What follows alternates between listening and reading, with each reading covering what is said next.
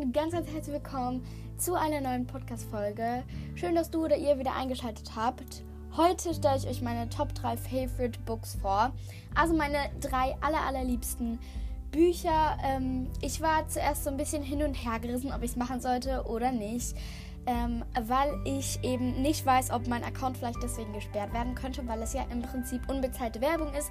Deswegen habe ich euch auch unten in die Beschreibung geschrieben, das hier ist unbezahlte Werbung, weil ich erzähle euch ja über die Bücher, warum ich die mag und so. Deswegen, das ist unbezahlte Werbung und ähm, ich habe auch die Bücher unten nochmal in die Beschreibung geschrieben, wie man die schreibt. Und ich mag die einfach total und ich habe da auch, wie gesagt, nicht irgendwelche bezahlte Werbung, das ist unbezahlt und ich mag diese Bücher einfach und möchte das einfach mit euch teilen. Viel Spaß mit der Folge! Bevor es losgeht, ich habe unfassbar viele Lieblingsbücher und für die, die erst neu dabei sind oder die mich vielleicht noch nicht kennen, ich liebe, liebe, liebe lesen, aber selbstverständlich nicht Schulbücher, sondern eben Bücher, die mir auch wirklich gefallen. Und der Spruch Don't judge a book by its cover passt bei mir komplett gar nicht, weil das heißt ja, bewerte ein Buch nicht nach seinem Cover. Aber ich würde nie niemals ein Buch lesen, was meiner Meinung nach ein hässliches Covering hat. Ich weiß, es ist total blöd, sich darauf so zu beschränken und vielleicht verdrehen jetzt manche von euch auch die Augen. Ich weiß, dass es doof ist, aber mich reizt es einfach nicht, ein Buch zu lesen, wo mir dieses ganze komplette Design und die Schrift und so, wo mir das alles einfach nicht gefällt. Und deswegen habe ich auch nicht, ich würde sagen, so viele Bücher. Also ich habe schon viele, viele Bücher. Und wenn ich ein Buch habe, was mir gefällt, dann will ich auch die komplette Reihe haben. Also dann, ich habe eigentlich von jedem Buch, was ich habe, die komplette Reihe. Ähm, weil ich finde es cool, wenn Bücher so eine Weiterführung haben, weil dann weiß man noch, wie es weitergeht. Und ich werde euch heute, wie gesagt, meine drei Lieblingsbücher vorstellen. Ich habe, also alle Bücher, die ich habe, mag ich, aber das sind so halt die, die ich einfach am aller, allerliebsten mag, die mich halt am meisten inspiriert haben, die mich halt einfach total cool finde. Und zwar sind es einmal die Bücher Fanny Cloutier, Zwei Herzen und Elena. Ähm, ich würde sagen, wir beginnen mit Fanny Cloutier, weil das, hab, das ist am kürzesten her, dass ich das zuletzt gelesen habe. Ähm, das Buch ist von Stephanie Lapointe. Ich spreche das hoffentlich richtig aus. Und es ist aus dem Französischen eigentlich übersetzt. Also die Bücher sind eigentlich aus dem Französischen. Es gibt insgesamt drei Bänder davon. Und es wurde von Marianne Ferrer ins Deutsche übersetzt, weil es ja wie gesagt Französisch war. Und ich liebe, liebe, liebe jedes einzelne Band. Es sind wie gesagt ja drei Bänder. Und ich habe die auch auf dem Titelbild drauf und die sind so schön designt. Ähm, also ich, so, wo ich die gesehen habe im Internet, ich war so, diese Bücher muss ich einfach haben, weil ich fand die einfach so schön. Die sind so, so schön designt und einfach jede Seite ist anders. Ich habe auf dem Titelbild auch nochmal das mit eingeblendet. Also da jede, jede Seite ist anders. Kurz RSMR. Huch. Ähm, also wenn ich jetzt hier mein Buch aufmache, da sind, also wirklich, das ist jede Seite anders. Hier gibt es auch so Dinge, die, so, die man so ausklappen kann. Das finde ich auch cool. Aber das ist halt jetzt kein Buch so für kleine Kinder, weil ich gesagt habe, ausklappen.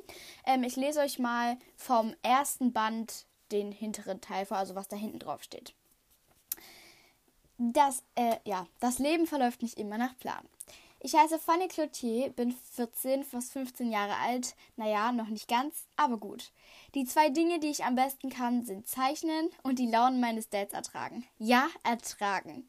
Oh, Moment, mit wem spreche ich hier überhaupt? Wenn du diese Zeilen liest, ist mit meinem Tagebuch vermutlich Folgendes passiert. A. Ich habe es in der U-Bahn liegen lassen. Okay, okay, ich fahre nie mit der U-Bahn. B. Schlimmer, es ist mir aus der Tasche gerutscht, direkt vor dem Eingang meiner Schule. Oh mein Gott, bitte nicht. Oder C. Eine Katastrophe von unglaublichem Ausmaß. Du bist mein Dad. In diesem Jahr ging so ziemlich alles schief, aber mehr davon in meinem Tagebuch. Das heißt, es ist eben in der Ich-Form geschrieben und es ist so cool. Ich werde euch jetzt kurz erklären, worum es in dem Buch geht. Es geht um ein Mädchen namens Fanny Cloutier. Wie gesagt, sie ist 14, fast 15 Jahre alt und es geht so ein bisschen um Liebe und auch einfach darum, was sie so erlebt. Ähm, sie, also ihr Vater, also ihre Mutter ist bei einem Segelunfall gestorben. Und im ersten Band ähm, soll sie eben nach St. Lorette ziehen, zu ihrer Tante. Und da ist eben der Henry, der Sohn von ihrer Tante quasi. Und in den hat sie sich eben verknallt. Es ist aber nicht ihr Cousin, sondern die Tante, die heißt auch Lorette, ist die Schwester von ihrer verstorbenen Mutter. Und der Lorette, ihr Sohn, der heißt Henry und in den hat sie sich verknallt. Aber die streiten sich halt auch irgendwie und ähm, ja, dann finden die, findet sie halt erste Freunde und tut sich eben mit dem unbeliebtesten Mädchen von der ganzen Schule zusammentun. Und ähm, ja, dann versuchen die das Rätsel zu lösen, warum ihre Mutter damals so früh gestorben ist oder ob das irgendwelche Folgen hatte. Ähm, Im zweiten Band, ich muss kurz überlegen, gehen sie nach China nee, nach Japan. So rum, ja, nach Japan, weil ihr Papa dort ähm, Forschungsarbeiten hat. Und dort taucht dann ein neuer auf, und zwar der Sam. Inzwischen hat sie sich mit dem Henry zerstritten und die sind nicht mehr zusammen. Beziehungsweise die waren dann kurz zusammen. Aber das war dann die ganze Zeit so ein bisschen streiterisch. Aber lest das Buch am besten selber, dann versteht man das. Und in den Sam verknallt sie sich dann auch und dann findet sie dort neue Freunde und dann wird es auch nochmal spannend. Also im zweiten Band wird es schon spannender und im dritten Band ist dann schon richtig, richtig spannend. Da geht es nämlich darum, dass sie wieder in St. Lorette ist und dort decken die ein Geheimnis auf, was eben mal vor vielen Jahren passiert ist. Da ist nämlich ein Mädchen äh, ums Leben gekommen bei einem Brand und dann lösen die da so einen Fall, weil das halt alles so ein bisschen zusammenhängt. Es ist aber nicht wie Detektiv. Also falls ihr jetzt denkt, das ist jetzt so ein Detektivbuch, nein. Aber die rätseln halt, weil die hängen, die ähm, Fanny Cloutier, ihre Mutter, hang da so ein bisschen mit drin. Also ich kann es nicht so gut erklären, ähm, aber das ist halt eine sehr verzwickte Geschichte, aber das ist so ein cooles Buch und wie gesagt, jede einzelne Seite von diesem Buch ist anders designt. Also mal sind da irgendwelche Waterpaint, Aquarellfarben, Blumen drauf und manchmal sind auch Zeichnungen eben von der Fanny oder ihren Freundin drauf. Also es ist so schön und immer wenn ich dieses Buch lese, ich, oh, ich liebe diese Bücher einfach. Es sind wie gesagt drei Bänder. Das erste Band heißt Das Jahr, in dem mein Leben einen Kopfstand machte. Das zweite heißt Das Jahr, in dem mein Herz verrückt spielte. Und das dritte heißt Der Sommer, in dem mir die Liebe einen Strich durch die Rechnung machte. Und ich liebe alle drei Bücher total. Und jetzt werde ich euch noch eine klitzekleine Leseprobe aus dem ersten Band geben, also den Anfang. August. Dienstag, 16. August. Hallo, danke, dass es dich gibt, Tagebuch. Mein Vater wird mir den Kopf abreißen. Er sagt öfter, Fanny verflixt, ich werde dir den Kopf abreißen. Diesmal wird er es wirklich tun. Und wenn nicht, dann nur, weil er keinen Bock hat, das letzte Drittel seines Lebens hinter Gitter zu verbringen.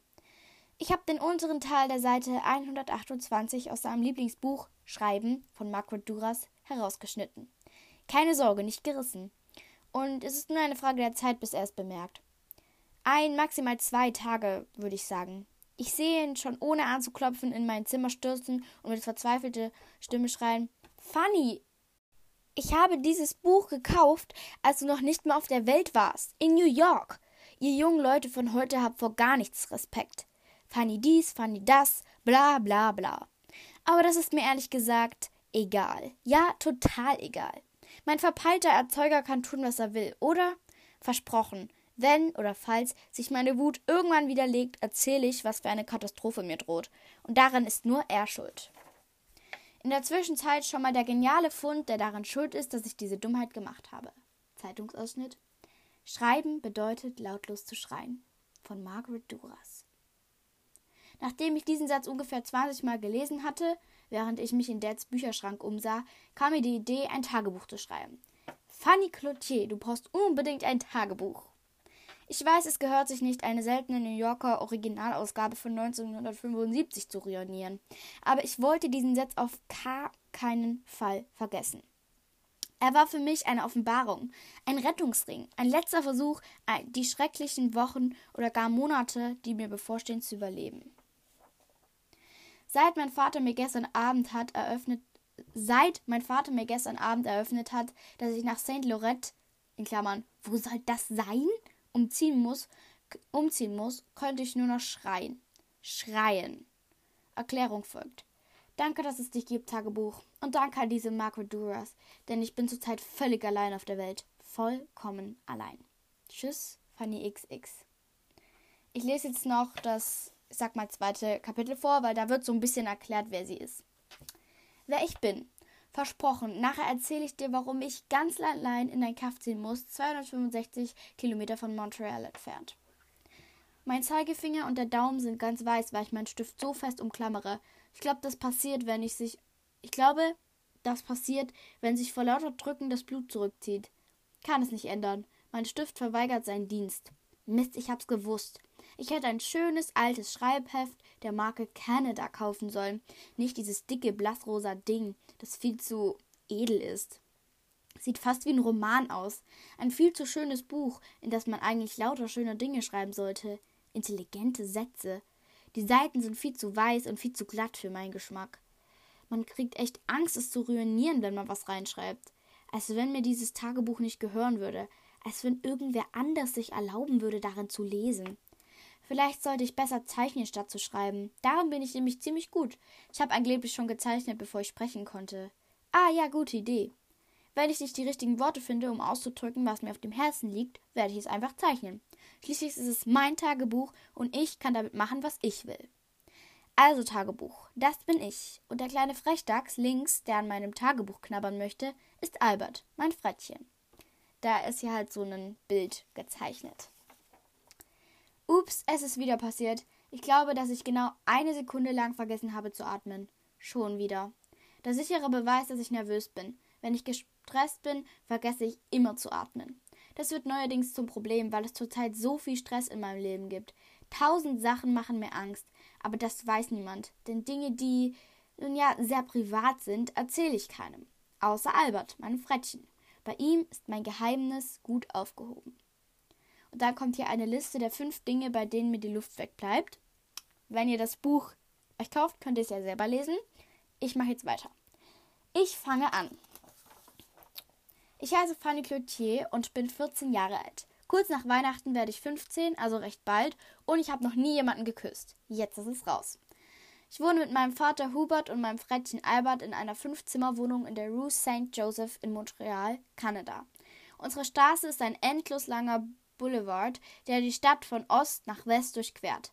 Dicht befahren von Autos und LKWs, die manchmal erst gegen 4 Uhr nachts nach Hause fahren. Warum nur mein Vater und ich? Meine Mutter ist gestorben, als ich erst drei war. Seither sind wir zwei allein auf der Welt, Dad und ich. Aber das erzähle ich ein andermal, weil es eine traurige Geschichte ist und ich mein erstes Tagebuch nicht mit einer traurigen Geschichte beginnen will. Dad repariert Industrienähmaschinen. Kein Mensch träumt davon, sich damit seinen Lebensunterhalt zu verdienen. Aber Dad hatte schon immer ein gewisses Talent dafür, den Mechanismus von Geräten zu begreifen. Aber da man seine Rechnungen bezahlen muss, Fanny, gab er, wie so viele Erwachsene, seine Träume eines Tages auf und ergriff einen richtigen Beruf, mit dem er so viel verdient, dass wir ein Dach über dem Kopf und jeden Abend Brokkoli auf dem Teller haben.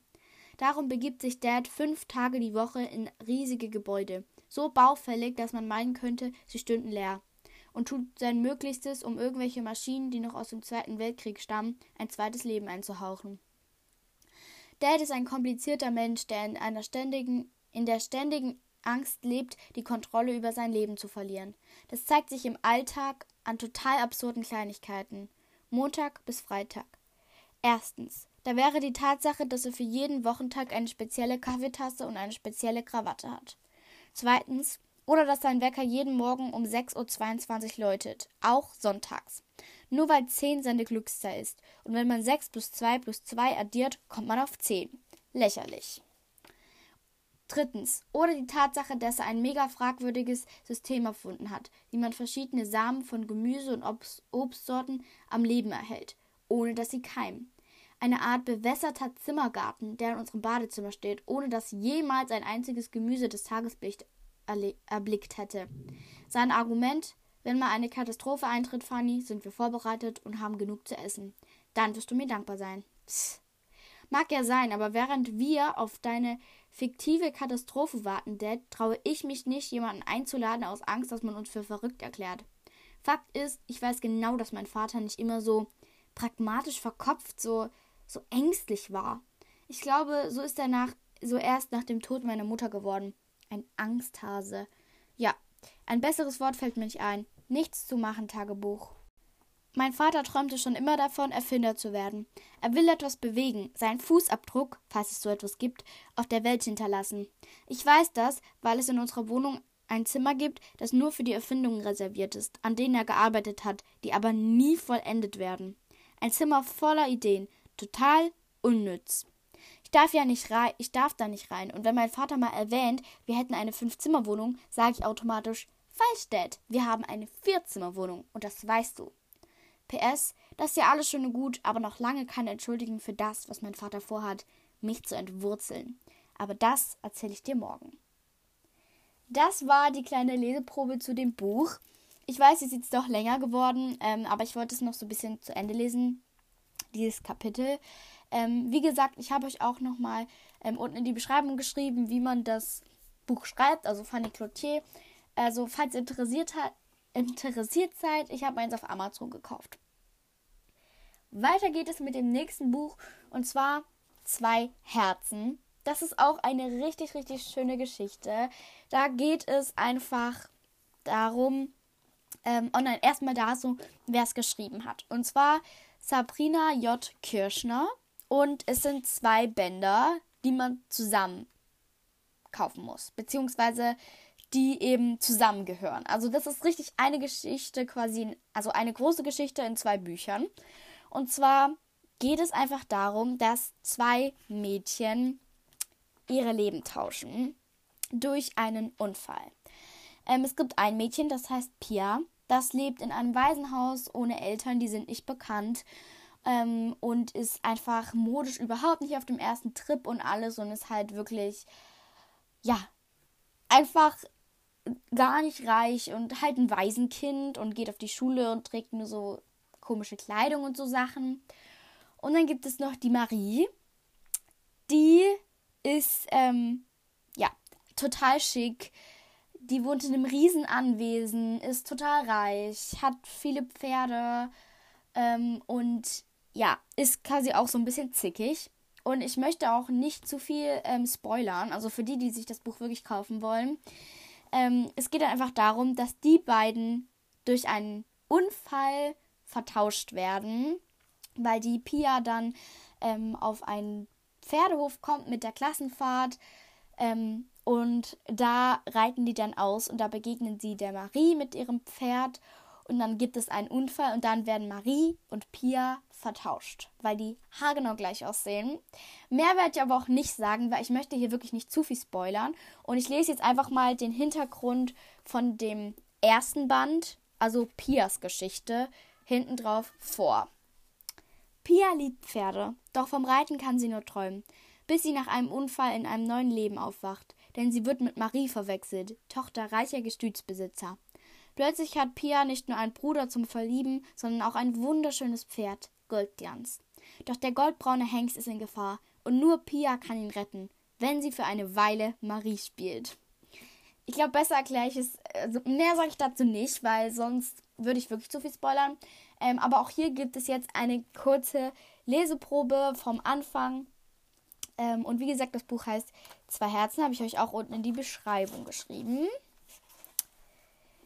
Hier ist so ein kleines Vor, keine Ahnung, Monolog oder so, wie das heißt. Ich lese das jetzt einfach auch mal mit vor. Der Hengst stand reglos in seiner Box. Sein Hals hing tief, die dunklen Augen waren fast glanzlos. Eine fette Schmeißfliege krabbelte über sein goldenes Fell. Er zuckte nicht. Auch das geschäftige Treiben, das geschäftige Treiben auf der Stallgasse nahm er kaum wahr. Wozu auch? Er hatte die Hoffnung längst aufgegeben. Hin und wieder knabberte er am Stroh. Als er noch jung war, ja, da war alles anders gewesen. Da hatte er übermütig in seinem Stall getobt, hatte gegen die Wände geschlagen, auf der Stelle gebockt und manchmal einen Pfleger in den Arm gezwickt. Doch mit der Zeit war er ruhiger geworden, hatte gelernt, dass es keinen Zweck hatte, sich aufzubäumen. Nichts würde sich jemals ändern. Es war so, wie es war. Draußen wieherte eine Stute, Der Wind trug ihren hellen, schrillen Ruf durch das offene Stallfenster. Es war ein schöner Stall, sauber und geräumig, aber es war eben nur ein Stall. Langsam drehte der Hengst ein Ohr in Richtung Fenster. Wie es wohl wäre, mit den anderen über die große, saftige Wiese zu galoppieren, die feuchte Erde unter den Hufen zu spüren, der Geschmack von jungem Gras, die salzige Meeresluft in den Nüstern. Die fette Fliege landete direkt neben sein Auge. Der Hengst blinzelte und schüttelte sich ängstlich. Dann kaute er weiter Stroh. Jetzt beginnt das Kapitel. Pia hatte die Augen geschlossen. Hinter ihren Lidern tanzten bunte Lichter mit schwarzen Sprenkeln. Sie drehte den Kopf zur Sonne, um die, um die Schwärze zu vertreiben. Die Lichter wurden größer, weiteten sich aus, leuchteten golden. Pia entspannte sich. In dem winzigen Raum hinter ihren Lidern fühlte sie sich nahezu unsichtbar. Genau wie früher, wenn sie als kleines Mädchen Verstecken gespielt hatte. Sie seufzte. Fast konnte sie den Duft von frisch geschnittenem Gras riechen, im Frühsommerwind, der ein sanftes Schnauben an ihr Ohr trug. Pia saß am Rand der Koppel unter der Eiche, ihrem Lieblingsplatz, und sah den Pferden beim Grasen zu. Der Baum spendete Schatten, an seinen breiten Stamm konnte sie sich ab anlehnen, seine tiefreichenden Äste verbargen sie. Selbst von dem schmalen Fußweg aus, der von der Straße zur Koppel führte, war Pia unsichtbar. In Gedanken versunken beobachtete sie die vier Warmblüter auf der Weide, als wie aus dem Nichts ein fünftes Pferd herbeigesprungen kam. Es bäumte sich auf, und dann galoppierte es stolz und erhaben direkt auf Pia zu. Ihr Herz begann zu trommeln. Das Pferd schien von, ihnen, von innen heraus zu leuchten. Wie flüssiges Gold verschwamm seine Silhouette mit dem Sonnenlicht. Pia stockte der Atem. Ohne das imposante Tier zu kennen, spürte sie instinktiv, dass sie zusammengehörten. Er und sie, ihr Seelenpferd, ihr Partner. Wie es wohl wäre, einfach aufzuspringen und loszugaloppieren, das weiche Fell unter den Händen zu spüren, die raue Mähne zwischen den Fingern hindurch zu gleiten zu lassen, zu spüren, wie sich das Trommeln seiner Hufe mit ihrem Herzschlag vereinte. He, kannst du nicht mal die Füße einziehen? zischte ein Mädchen und trat grob gegen Pias Wade. Das Buch auf ihrem Schoß klatschte auf den Boden. Erschrocken schlug Pia die Augen auf und das goldene Licht hinter ihren Lidern zerstob. Plötzlich saß sie nicht länger an, seiner Son an einer sonnenbeschienenen Koppel, sondern wieder in einem dunklen Reisebus. Der Geruch nach alten Synthetiksitzen und Wurstbrot stieg ihr in die Nase. Tut mir leid, sagte Pia mit dünner Stimme, aber da war das Mädchen, ihre Mitschülerin Helene, bereits weitergegangen und setzte sich weiter vorn neben ihre beste Freundin Zoe. Pia zog ihre langen Beine ein und klemmte die Füße unter den Sitz ihres Vordermanns, Marvin. Sie war froh, dass sie einen Platz hinter ihm ergattert hatte. Marvin ließ sie wenigstens in Ruhe. Der Sitz neben ihr war frei geblieben, was im Grunde nicht weiter verwunderlich war. Der Bus hatte über 50 Plätze für 24 Schüler und Pia war längst nicht die einzigste, die allein saß. Trotzdem schmerzte es. Pia beugte sich herunter, um ihr Buch aufzuheben. Suchst du das hier? Marvin hatte sich zu ihr umgedreht und streckte ihr den abgewetzten Roman entgegen. Sofort spürte Pia, wie ihr die Röte in die Wangen schoss. Ähm, ja, danke. Verlegen griff sie nach dem Buch. Kein Ding, erwiderte Marvin knapp und drehte sich zurück nach vorn. Eine Quasselstrippe war Marvin nicht gerade, aber vielleicht mochte Pia ihn, des mochte Pia ihn genau deshalb. Sorgfältig strich sie den Einband ihres Buches glatt, legte es auf den freien Platz neben sich und sah aus dem Fenster. Sie hatten die Autobahn bereits vor einiger Zeit verlassen. Jetzt fuhren sie über eine Landstraße Richtung Küste, vorbei an ausgedehnten Wiesen und den stählernen Riesen der Hochspannungsleitung und Windkrafträder, zwischen denen wollige weiße Schäfchen grasten. Als Pia die Augen zusammenkniff, sah sie in der Ferne einen dünnen silbernen Streifen aufblitzen. Das Meer. Pia war noch nie am Meer gewesen. Überhaupt hatte sie noch nicht viel von der Welt gesehen. Auch darum hatte sie sich so auf diese Klassenfahrt gefreut. Sie würde acht Tage auf einer Nordseeinsel verbringen. Aber das Beste daran war, dass es dort auch einen Reiterhof gab.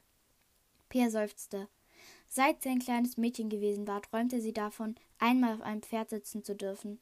Und nun, endlich, wurde ihr Traum in Erfüllung gehen. Der Bus wurde langsamer und rollte schließlich in Schrittgeschwindigkeit zum Anleger der Fähre, die sie auf die Insel bringen würde. Die meisten Schüler waren jetzt aufgestanden. Nach der langen Fahrt hatte keiner mehr Lust zu sitzen. Neugierig sahen alle aus dem Fenster. Marvin zog seine Kopfhörer aus den Ohren und tippte Melina, seiner Sitznachbarin, auf die Schulter. Sind wir da? Das etwas kräftigere Mädchen mit langen, aschblonden Haaren nickte und packte sein Salamibrot ein. Jetzt müssen wir nur noch zur Insel übersetzen. Ha, bin ich aufgeregt. Das wird ultra spitze. Melinas Tasche war voll mit Wurstbroten. Darum hatte außer Marvin auch niemand neben ihr sitzen wollen.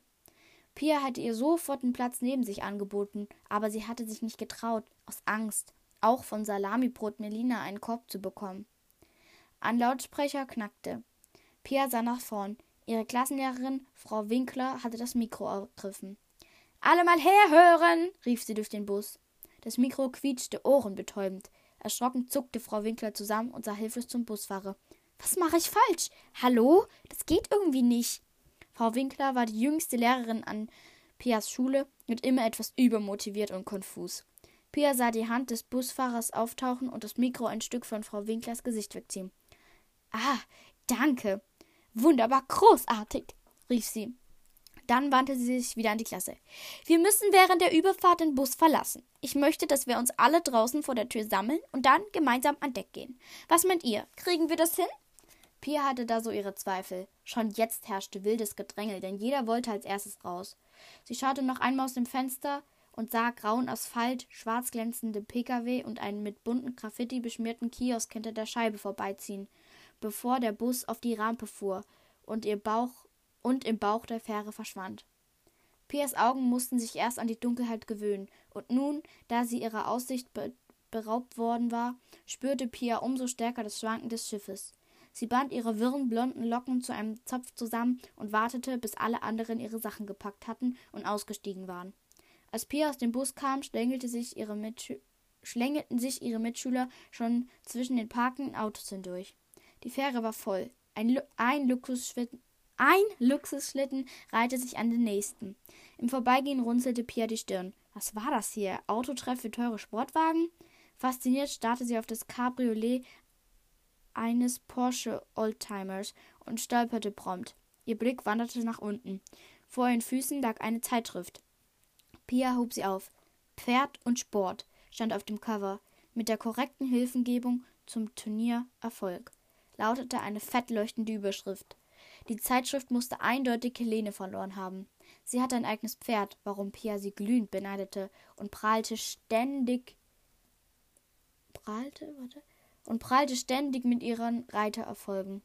Einen Moment überlegte Pia, die Zeitschrift einfach liegen zu lassen. Helene würde es ihr sicher nicht danken, wenn sie ihr die Zeitschrift mitbrachte. Andererseits konnte Pia so vorher selbst noch einen Blick hineinwerfen und sich in die Welt der Reiter träumen, bevor sie Helene das Magazin zurückgab. Ach, was soll's, murmelte sie vor sich hin und steckte die Zeitschrift in die Tasche ihrer Sommerjacke. Suchend blickte sie sich um und sah ihre Klasse am anderen Ende des riesigen Schiffsbauches durch eine Tür verschwinden. Sie sprintete zwischen den Fahrzeugen hindurch und schob sich in letzter Sekunde durch die zufallende Tür. Dahinter kam eine schmale, steile Treppe, die nach oben führte. Plötzlich gab es einen heftigen Ruck. Wah! keuchte Pia und ergriff nach dem Geländer. Das Schwanken des Schiffes wurde stärker. Das laute Dröhnen der Motoren ließ den Boden erzittern. Unsicher tastete sie sich an der stählernen Wand entlang die Treppe hinauf und eröffnete die Tür am oberen Ende. Frische Meeresluft blies ihr entgegen. So, das war's jetzt auch schon mit der Leseprobe, Leseprobe von Zwei Herzen. Ähm, ja, wie gesagt, ich habe euch unten in der Beschreibung nochmal hingeschrieben, wie man das Ganze schreibt. Das erste Band heißt Zwei Herzen Pias Geschichte und das zweite heißt Zwei Herzen Maries Geschichte. Und ähm, ja, vielleicht habt ihr schon gemerkt, es ist ein Pferdebuch, weil ich liebe auch solche Pferde- und Reitergeschichten. Und deswegen kommt jetzt auch noch mein drittes Lieblingsbuch und zwar Elena.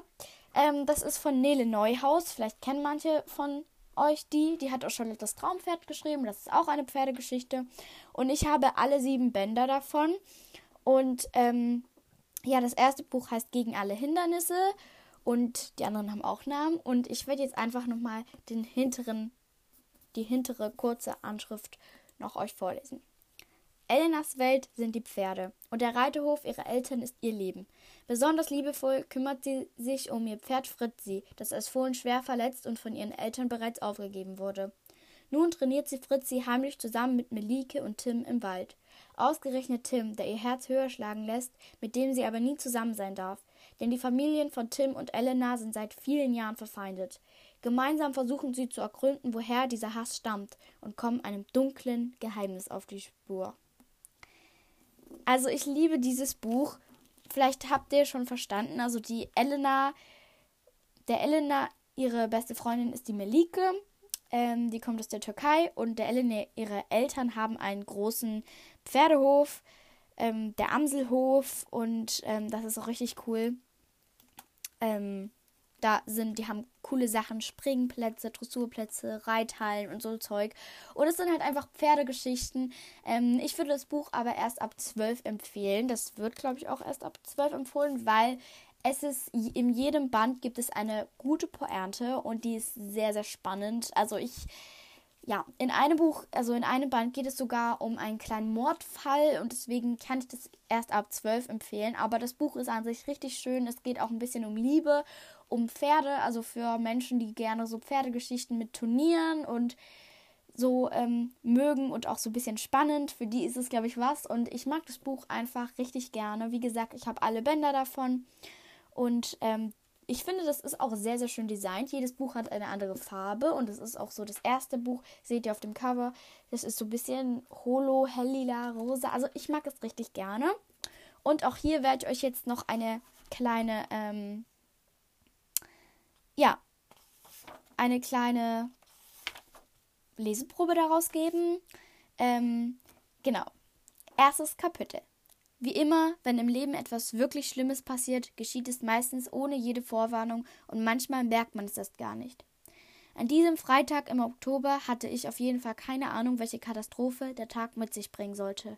Ganz im Gegenteil.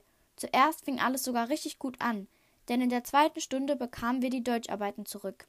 Eine sehr gute Leistung, Elena. Sprachlich und inhaltlich hervorragend und wirklich spannend, sagte Frau Wernke, unsere Klassenlehrerin, und mir klappte fast der Mund auf, als ich das Heft aufschlug und eine fette rote Eins unter meinem Aufsatz sah. Deutsch war neben Erdkunde und Bio mein Lieblingsfach, aber eine Eins hatte ich noch nie geschrieben. Was hast denn du? Ariane war sonst nicht besonders scharf darauf, mit ihr zu reden mit mir zu reden, doch jetzt konnte sie ihre Neugier nichts länger, nicht länger bezähmen und drehte sich zu mir um. Eine Eins, erwiderte ich so bescheiden wie möglich. Glückwunsch, brachte sie mühsam hervor, und ihre babyblauen Augen funkelten feindselig. Sie warf ihr langes blondes Haar mit einer lässigen Bewegung über ihre Schulter und wandte mir wieder den Rücken zu. Ariane konnte es nicht leiden, wenn jemand besser war als sie, und schon gar nicht ich. Früher in der Grundschule in Steinau waren wir mal Freundinnen gewesen aber das war lange her. Außer mir hatte niemand eine Eins gekriegt, Ariana also auch nicht, und das wurmte sie. Mir war klar, dass sie nur auf eine Gelegenheit lauern würde, mir eins auszuwischen, und damit musste sie nicht lange warten. In der vierten Stunde rief unser Mathelehrer, Herr Graupner, ausgerechnet mich an die Tafel, obwohl ich betont unbeteiligt in mein Mathebuch geguckt hatte. Ich hasste es, vor der ganzen Klasse zu stehen und von allen angeglotzt zu werden. Dividiere das Produkt von 11 und 7 durch die Differenz von 12 und 5 und subtrahiere diesen Quotienten von 15. Äh, was? Ich stand mit der Kreide in der Hand da, starrte dämlich auf die leere Tafel und merkte, wie mir das Blut ins Gesicht stieg. Hinter mir kicherte jemand, und das macht es auch nicht besser.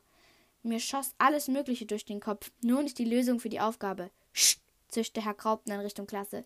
Was ist Elena? Was ist Elena? Weißt du's nicht? Nee, gab ich zu. Er zog unheilverkündend die Augenbrauen hoch und streckte stumm die Hand nach der Kreide aus. Wer von euch weiß es? fragte er, ohne mich weiter zu beachten. Keiner rührte sich, nur Oriane grinste breit und feixte, als ich mit feuerrotem Kopf an ihr vorbei zu meinem Platz ging. Eins in Deutsch, sechs in Mathe, flüsterte sie vernehmlich, und ihre beiden treuesten Anhängerinnen Tessa und Ricky kicherten gehorsam. Ariane? Herr Graupner rief sie auf, genau wie sie es wie sie es beabsichtigt hatte. Wer? Ich? Sie riss unglaublich die Augen auf und deutete mit dem Finger auf sich. Alles nur Schau. In Mathe war Ariane unbestritten die Klassenbeste, sogar besser als alle Jungs. Ja, wenn's recht ist.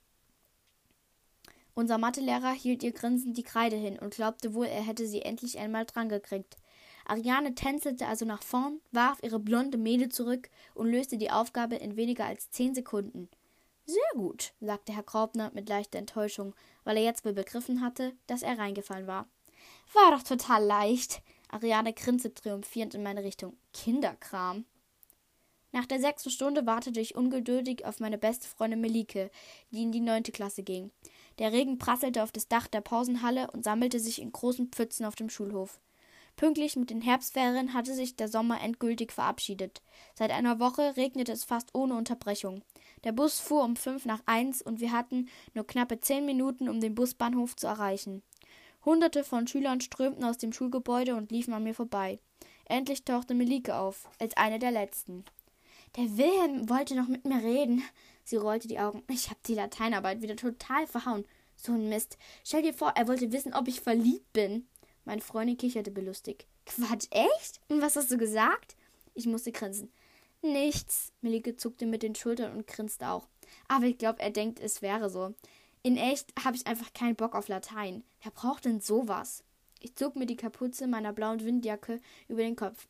Beeilen mussten wir uns jetzt nicht mehr. Der Bus war sowieso weg. Vorn am Schultor standen Ariane und ihre Busenfreundin Laura Baumgarten Arm in Arm unter einem riesigen knallgelben Regenschirm, wie siamesische Zwillinge, die der Länge nach aneinander festgewachsen waren. Ariane musste nie mit dem Bus fahren, wie das gewöhnliche Fußvolk, auf das sie verächtlich hinabzusehen pflegte. Ihre Mutter oder eines der ständig wechselnden Au-pair-Mädchen der Familie Teichert brachte sie morgens in die Schule und holte sie jeden Mittag wieder ab. In dem Augenblick, als wir an ihr vorbeigingen, hielt der schneeweiße Geländewagen von Arianes Mutter am Straßenrand gegenüber. Hey Ariane! rief Malike, rief Melike, bevor sie, bevor ich sie davon abhalten konnte. Wir haben den Bus verpasst. Meinst du, ihr könnt uns mitnehmen? Oh, leider nicht. Wir fahren zum Mittagessen ins La Strada, antwortete Ariane, die arrogante Pute, ohne uns auch nur anzusehen. Tut mir echt leid. Sie und Laura warfen sich einen kurzen Blick zu, kicherten und stiegen in den protzigen Jeep. Türen knallten, das Auto schoss röhrend davon. Blöde Ziege, schimpfte Melike wütend und äffte Arianes gezierte Sprechweise nach. Wir gehen ins La Strada. Vielleicht esse ich ein ganz winziges Rinderfilet oder besser Riesengarnelen. Puh. Das La Strada war eines der nobelsten Restaurants in Königshofen. Mama war mit Papa einmal dort gewesen und hatte erzählt, dass es, es sei so vornehm, dass auf der Speisekarte nicht mal die Preise stünden. Hätte ich dir vorher sagen können, bemerkte ich. Wir haben heute die Deutscharbeit zurückgekriegt und ich hatte die einzige Eins. Ariane kocht vor Wut. Echt? Das ist ja cool. Wir trabten durch den Regen Richtung Busbahnhof und ich grinste vor mich hin, während Melike noch eine Weile auf Ariane, Laura und ihren Lateinlehrer schimpfte. Mir war es ziemlich egal. Ich freute mich auf Mamas Gesicht, wenn ich ihr gleich das Heft mit der Deutscharbeit unter die Nase halten würde. Ganz lässig natürlich. Die meisten meiner Klassenkameraden hatten sich zu der Reportage Der aufregendste Tag meines Lebens etwas ausgedacht, aber ich hatte nicht lange überlegen müssen und die dramatische Geschichte vom Unfall meines Fohlens Fritzi vor drei Jahren aufgeschoben aufgeschrieben. Als wir am Busbahnhof ankamen, war Melikes Ärger verraucht. Wir holten uns an der Imbuspude jeweils eine Tüte Pommes, Melike mit Ketchup und ich mit Mayo, und setzten uns auf die Stufen der Eisdiele. Kommst du heute Nachmittag in den Stall? fragte ich und leckte mir die Mayo von den Fingern. Ja klar, Melike nickte Count. Ich weiß zwar nicht, ob meine Mutter heute Morgen schon geritten ist, aber es schadet Dicky nicht, wenn er zweimal rauskommt. Dicky, der eigentlich Jasper hieß, gehörte Melikes Mutter, doch die hatte nur selten Zeit für ihr Pferd und war froh, wenn meine Freundin ihn ritt. Papa fährt aufs Turnier. Ich glaubte die letzten Pommes der, aus der fettigen Tüte. Wir können also in die große Halle und ein paar Hindernisse aufbauen. Papa war von Beruf Springreiter und an beinahe jedem Wochenende auf einem Turnier irgendwo in Deutschland. Manchmal sogar im Ausland. Christian, mein älterer Bruder und ich waren mit Pferden aufgewachsen und ritten natürlich auch beide. Genau genommen gehörte der Amselhof meinem Opa, der Reitunterricht mit seinen Schulpferden gab und dafür sorgte, dass der ganze Betrieb lief. Oma war die Chefin der Gaststätte zur Pferdetränke, die nicht nur bei Reitern beliebt war und im Sommer einen großen Biergarten hatte. So, das war jetzt die auch ziemlich lange Leseprobe zu Elena gegen alle Hindernisse, Band 1. Und ähm, wie gesagt, das waren meine drei allerliebsten Lieblingsbücher. Und ähm, ja, ich habe euch unten in die Beschreibung auch nochmal alle hingeschrieben, dass ihr wisst, wie die geschrieben werden. Ähm, ja, wie zum Ende jeder Podcast-Folge empfehle ich natürlich auch noch einen anderen Podcast. Und heute ist der Podcast My World von Marie. Ähm, die macht noch nicht so lange Podcast, ähm, aber sie hat mir auch schon eine Sprachnachricht geschickt und ich habe ihr auch geantwortet. Und ähm, ja, ich mag ihren Podcast auch. Ähm, und ja, sie hat auch so coole verschiedene Themen und ähm, ja, ich finde den Podcast einfach cool. Schaut da gerne mal vorbei. Wie immer einfach in der Beschreibung ganz runter scrollen. Da habe ich in Klammern geschrieben, wie man ihren Podcastnamen schreibt. Auf dem Titelbild ist so ein Berg mit Meer drauf. Ich glaube, das sollte man erkennen. Und sie heißt Marie. Und schaut auf jeden Fall gerne mal bei ihrem Podcast vorbei. Der ist echt cool. So, meine Lieben, das war's jetzt auch schon mit der heutigen Podcast-Folge. Ähm, ich hoffe, euch haben meine drei Lieblingsbücher gefallen. Wenn ja, könnt ihr die auch gerne kaufen. Ich habe, wie gesagt, unten in der Beschreibung nochmal hingeschrieben, wie die Bücher alle geschrieben werden. Ähm, das sind echt meine allerliebsten Bücher. Und ähm, ja, wie gesagt, ich hoffe, euch hat die Folge ge gefallen. Und wir sehen uns in der nächsten Folge wieder. Tschüss!